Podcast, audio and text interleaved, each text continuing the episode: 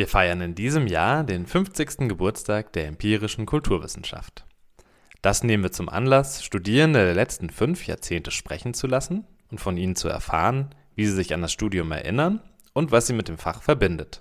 1971, vor 50 Jahren, gab sich das Fach einen neuen Namen. Das Tübinger Institut verabschiedete sich vom alten Namen Volkskunde und betrieb fortan empirische Kulturwissenschaft, kurz EKW. Mit dem Abschied von der Volkskunde ging auch der Abschied von überkommenen Forschungsansätzen einher. Die Umbenennung stand für eine Neuausrichtung der Disziplin. Seither haben viele Menschen in Tübingen EKW studiert und das Leben am Ludwig-Uhland-Institut, dem LUI, geprägt. In diesem Podcast kommen sie zu Wort. In jeder Folge erzählt eine Person von ihrer Studienzeit und erklärt uns, was das Fach für sie ausmacht. Dabei stehen die persönlichen Eindrücke und Erinnerungen im Mittelpunkt nicht wissenschaftliche Standortbestimmungen. Wie war es in dieser oder in jener Zeit in Tübingen EKW zu studieren? Und wie hat die EKW ihre Alumni seither begleitet? Genau solche Fragen haben wir gestellt und wir haben darauf wirklich tolle Antworten bekommen. Viel Spaß beim Zuhören. Mein Name ist Juliane Saupe. Ich bin in Wien ansässig und bin so im weiteren Kunstkontext unterwegs. Also ich bin Teil eines feministischen Filmkollektivs. Ich habe einige Jahre an der Kunsthalle als Ausstellungsproduktion gearbeitet und habe jetzt ein Doktoratsstudium an der Akademie der Bildenden Künste Wien angefangen. Und ich publiziere Texte, meistens zu Kunst Kunstwerken oder Ausstellungen und werde jetzt auch ab diesem Semester als Lehrpersonal am Institut für das künstlerische Lehramt beginnen, wo ich ein Seminar halte zu Sexualität und Geschlecht im Kunstmuseum. Also man hat vielleicht schon so ein bisschen rausgehört, dass Feminist Studies oder Geschlechterforschung und visuelle Kultur zu meinen Themengebieten gehören.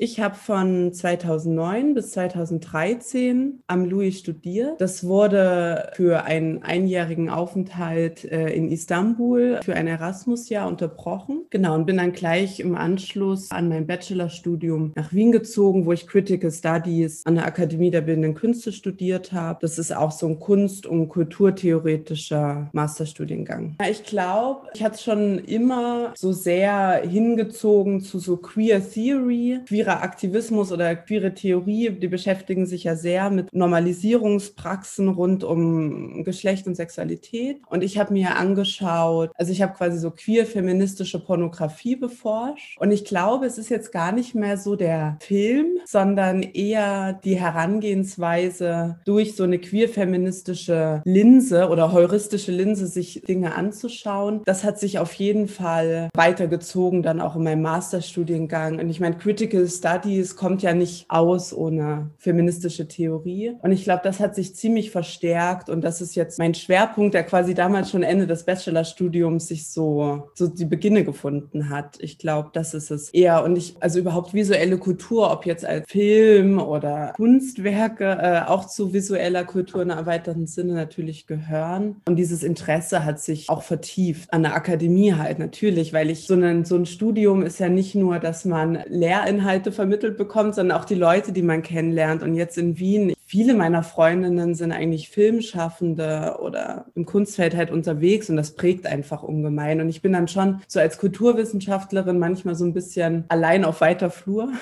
oder merke jetzt auch halt im Studium, also auch im Doktoratsstudium, dass ich gern wieder vermehrt auch mit kulturwissenschaftlichen Methodiken beschäftigen möchte und die vertiefen möchte, weil das natürlich an der Akademie jetzt nicht so verbreitet ist.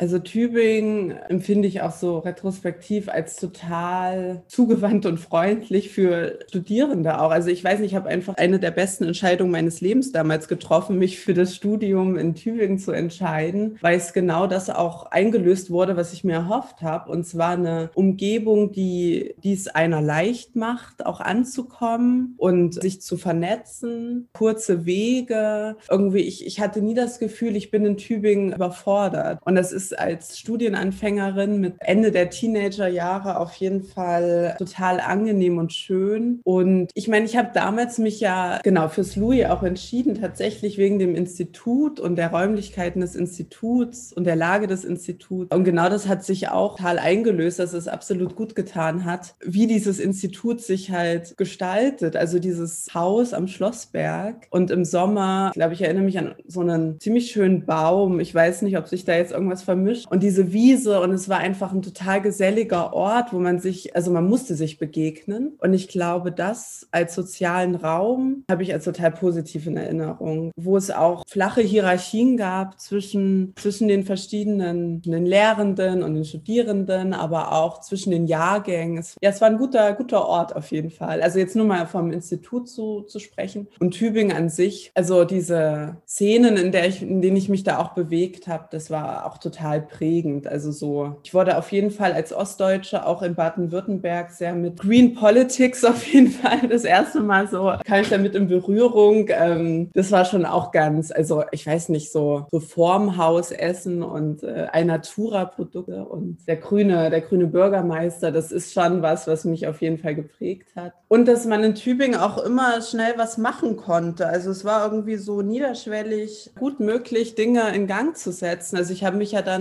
mit äh, zwei Leuten zusammengetan, mit Christian und der Margit und wir haben so eine Residency organisiert, eine KünstlerInnen-Residency ähm, in der Chathalle und zwar irgendwie so, es war, hat so geflowt, also es ging ganz gut. Also auch dieses Eingebettetsein von Tübingen in so eine grüne Umgebung, das ist was, was mir immer noch nach wie vor wichtig ist und weswegen ich auch Wien so gut finde, weil es eigentlich ähnlich schnell kann man auch ins Grüne und die Natur genießen. Da, da sind die sich die Städte auf jeden Fall ziemlich ähnlich. Also nicht, dass mir in Tübingen jemals die Decke auf den Kopf gefallen ist, weil es irgendwie immer für mich klar war, dass ich auch weggehe. Also das gehörte damals einfach, ich wollte nach dem Abitur direkt weg, ich wollte schon während dem Studium weg, ich bin dann weg. Das war irgendwie, das war irgendwie ganz klar für mich, dass ich noch ziemlich andere Orte sehen möchte. Und selbst in Wien geht es mir jetzt auch so. Wäre ich jetzt hier nicht so verankert mit irgendwie Katzen und Partnerinnenschaft und so, äh, würde ich, glaube ich, auch mal demnächst wieder woanders hinziehen.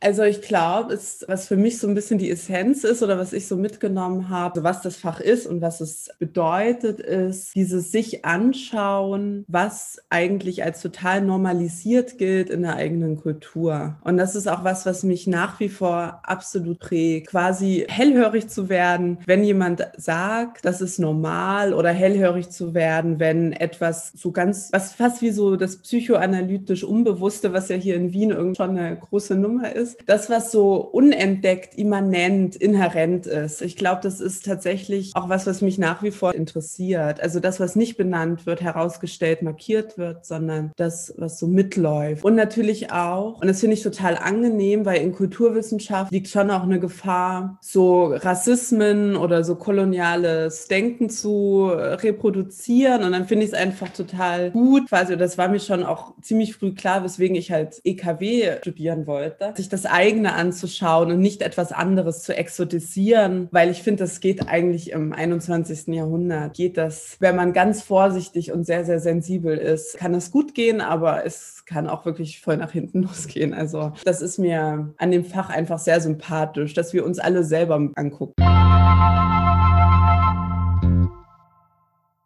Also was ich ja nach wie vor, was mich total interessiert, Museologie, Museumswissenschaften, auch so die Historizität der Museen als Institution, aber auch Erinnerungskultur, Gedenkstätten, Kultur, jüdische Studien. Also das fand ich schon voll super und das hätte ich eigentlich auch gerne weitergemacht, hat sich jetzt aber so in meinem Studium danach der Critical Studies immer nur, wenn es so ging um öffentlichen Raum und Erinnerungskultur oder dann auch, ich habe ja dann auch Museum Studies Studies and Curatorial Studies auch als Seminar dann im Master belegt. Aber es war schon natürlich an der Kunstuni ist immer der Fokus so auf Kunsttheorie und Kunstwissenschaft und ich glaube, das hätte ich schon sehr gerne eigentlich weitergemacht. Also Erinnerungskultur. Das ist auf jeden Fall was, was hängen geblieben ist und was ich auch als total, auch als politische Agenda wichtig finde. Also auch sich so anzuschauen, die Entnazifizierung des eigenen Faches und aber auch quasi unsere Verantwortung als in Deutschland lebende Person, sich mit dem eigenen eigenen, den eigenen Verbrechen, aber auch mit äh, jüdischer Lebenswelt zu beschäftigen. Ich habe jetzt nicht so das Gefühl, dass EKW auch gerade in diesen drei Jahren, es ist ja total beschränkt, dass mir das jetzt so inhaltlich so ganz, ganz viel Wissen rein manövriert hat in meinen Kopf, sondern es geht, glaube ich, eher um so eine Seh- und Verstehpraxis, also so eine hinterfragende, kulturanalytische Praxis, auch mit halt Alltagskultur umzugehen. Also wir haben jetzt auch pandemiebedingt einen Fernseher und ich liebe einfach Werbung schauen und es ist nie so ein, ich schaue einfach Werbung und lass mich so gut dröhnen, sondern es ist immer so ein, ah, das ist ja interessant, dass da hier dass da irgendwie jetzt die Geschichte eines schwulen Manns erzählt wird oder irgendwas. Und ich glaube, das ist total prägend und vielleicht auch auf Ebenen, die ich gar nicht jetzt mehr so bewusst mitbekomme. Und ich meine, ich habe ja auch das Studium begonnen, weil ich einfach Museen so liebe. Also es hört sich jetzt irgendwie so übertrieben an, aber es ist wirklich einfach so eine Leidenschaft für Museen, aber auch halt so eine Kritik an den Institutionen, die mich also auch oder ein Kritisieren, weil sie halt doch eine ziemliche Verantwortung haben, aber ich finde manchmal mit dieser Verantwortung nicht so gut umgehen. Und das ist auf jeden Fall auch was, was mich begleitet. Also weil der, das Museum ja ein Gegenstand auch im EKW-Studium war. Also der Name des Fachs, allein wie ich damals studiert habe und alle so, also meine Familienmitglieder oder so, was soll das sein? Was ist empirische Kulturwissenschaft? Und das war auf jeden Fall immer Thema. Also weil dieses, da ja quasi auch schon eine Methodik drinne liegt im Namen und es ging immer einher mit so Erklärungen. Also ich habe natürlich dann oft das erklärt mit, naja, das ist wie so Volkskunde oder Kultur- und Sozialanthropologie, aber so im europäischen Kontext. Ich weiß nicht, also ich bin total froh, dass das Fach umbenannt wurde und nicht Volkskunde hieß, wie ich es studiert studiert habe. Also ich glaube, das fände ich nicht so gut. Und wenn ich jetzt erzähle, was ich studiert habe, kommen auch immer mal wieder Fragen, was das denn bedeutet. Also ich glaube, diese Beschäftigung mit dem Titel lief immer parallel mit. Aber unter Leuten, die das natürlich studiert haben, also Kommilitonen, ist das irgendwie schön. Das ist so EKW, weil irgendwie ist das wie so ein Codename, den nur die Personen identifizieren können, die, die es studiert haben. Hat auch irgendwie auch was Nettes und Verbindendes. Das und halt auch so im weiteren Feld. Also ich weiß nicht, ich finde schon dadurch, dass dieses Fach so ein Orchideenfach ist irgendwie oder ein bisschen ein, ein exotisches Fach in Anführungsstrichen. Ja, finde ich halt auch. Und dann nochmal Tübingen und das Louis als Ort. Ich finde schon, äh, dass man hellhörig wird, wenn man irgendwo liest, die Person hat das studiert oder wenn man einer Person begegnet, deren Name man halt kennt noch aus dem Studium oder so. Das ist schon was extrem Verbindendes und es ist ja kein Massenfach. Und ich bin wirklich total froh, das studiert zu haben, einfach weil es kein Massenfach ist und weil man sich irgendwie kannte. Vielleicht ist es auch ein imaginierter Zusammenhalt, aber ich finde irgendwie ist so ein, ich identifiziere mich ziemlich noch mit dem Fach. Also ich finde absolut das, aber da bin ich halt einfach auch eine ideologische Feministin, aber ich finde, dass auch so Geschlechterforschung und feministische Studien, hätte ich mir gewünscht, dass sie einen größeren Stellenwert im Bachelorstudium damals, ist ja über zehn Jahre jetzt auch her. Also haben sich vielleicht auch Sachen verändert oder so. Oder halt auch queere Theorie und so, das sollte auf jeden Fall, wenn man sich das eigene anschaut, einen ziemlichen großen Platz bekommen. Ich glaube, da war auch manchmal so ein bisschen Ärgernis da mein, von meiner Seite. Glaube, das erste, was mir, was mir einfällt, wo ich so mich oft gefragt habe, warum heißt das nicht so? Aber vielleicht habe ich da auch die EKW ein bisschen missverstanden, ist europäische Kultur- und Sozialanthropologie oder so, ja. Ich, also ich glaube, weil es gab doch dieses Studium, diesen Studiengang in Berlin, wo man sich immer so schwesterlich in Verbindung oder auch ein bisschen Konkurrenz, aber da wurden auch so Professuren wurden so hin und her geschoben oder Leute vom Louis sind dahin gegangen und so weiter. Und ich meine mich zu erinnern, dass es das, oder war das europäische Ethnologie oder so? Ja, vielleicht ist es die europäische Ethnologie. Und ich kenne mich, da hätte ich wahrscheinlich das Masterstudium studieren müssen, um mich genau auszukennen, was denn der Unterschied ist zwischen Ethnologie und Kultur- und Sozialanthropologie. Wahrscheinlich ist es komplett was anderes und ich habe es da missverstanden. Aber ich glaube, das sind so Fragen. Warum macht man diese Zuordnung nicht einfacher, auch für Leute, die sich nicht auskennen im Fach, die aber einen Einstieg brauchen, für StudienanfängerInnen? Oder auch für Leute, die an einem Masterstudiengang sich umgucken. Ich glaube, das hat mich ein bisschen irritiert oft. Warum dieser Begriff, wenn er doch vielleicht auch sehr exkludierend ist? Also e, eure empirische Kulturwissenschaft als so ein bisschen unverständlich ist. Weil ich glaube, es gibt ja kein anderes Studium, was so heißt in Europa.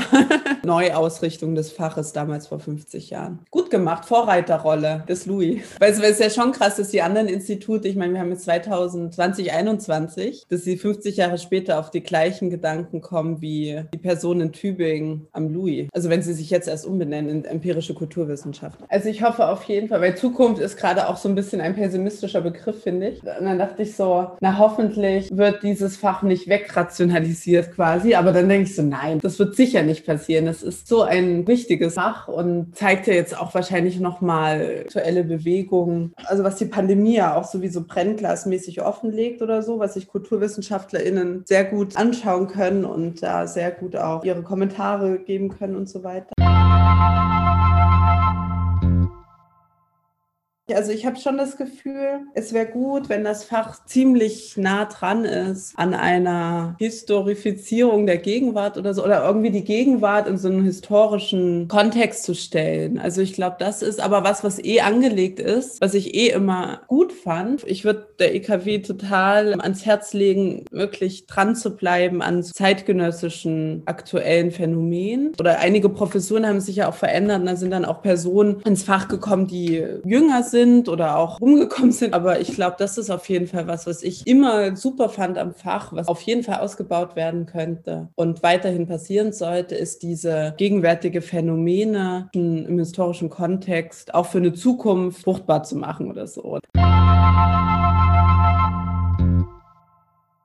Also ich wünsche, dass ihr euch alle bald wieder sehen könnt, auch am Louis, an diesem schönen Ort. Und ich wünsche dem Louis, dass äh, dieser Ort noch auch 50.000 Jahre erhalten bleiben kann, also dass da weiter äh, Lehre stattfinden kann in diesem besonderen Ort. Und viele Forschungsgelder für internationale Projekte, auch mit äh, Connex nach Österreich, wo ich bin. Ja, einfach sorgenfreies Forschen und Lernen. Ich wünsche dem Louis, dass es nicht in so administrativen Überlebenskampffragen untergeht, sondern halt weiter, also weiter, aber äh, sorgenfrei einfach ohne politischen, finanziellen Druck dem Interesse der Lehrenden und Studierenden nachgehen kann und auch weiterhin auch Projekte, wo man, also Praxisprojekte, die cool sind und einfach gute Leute am Institut.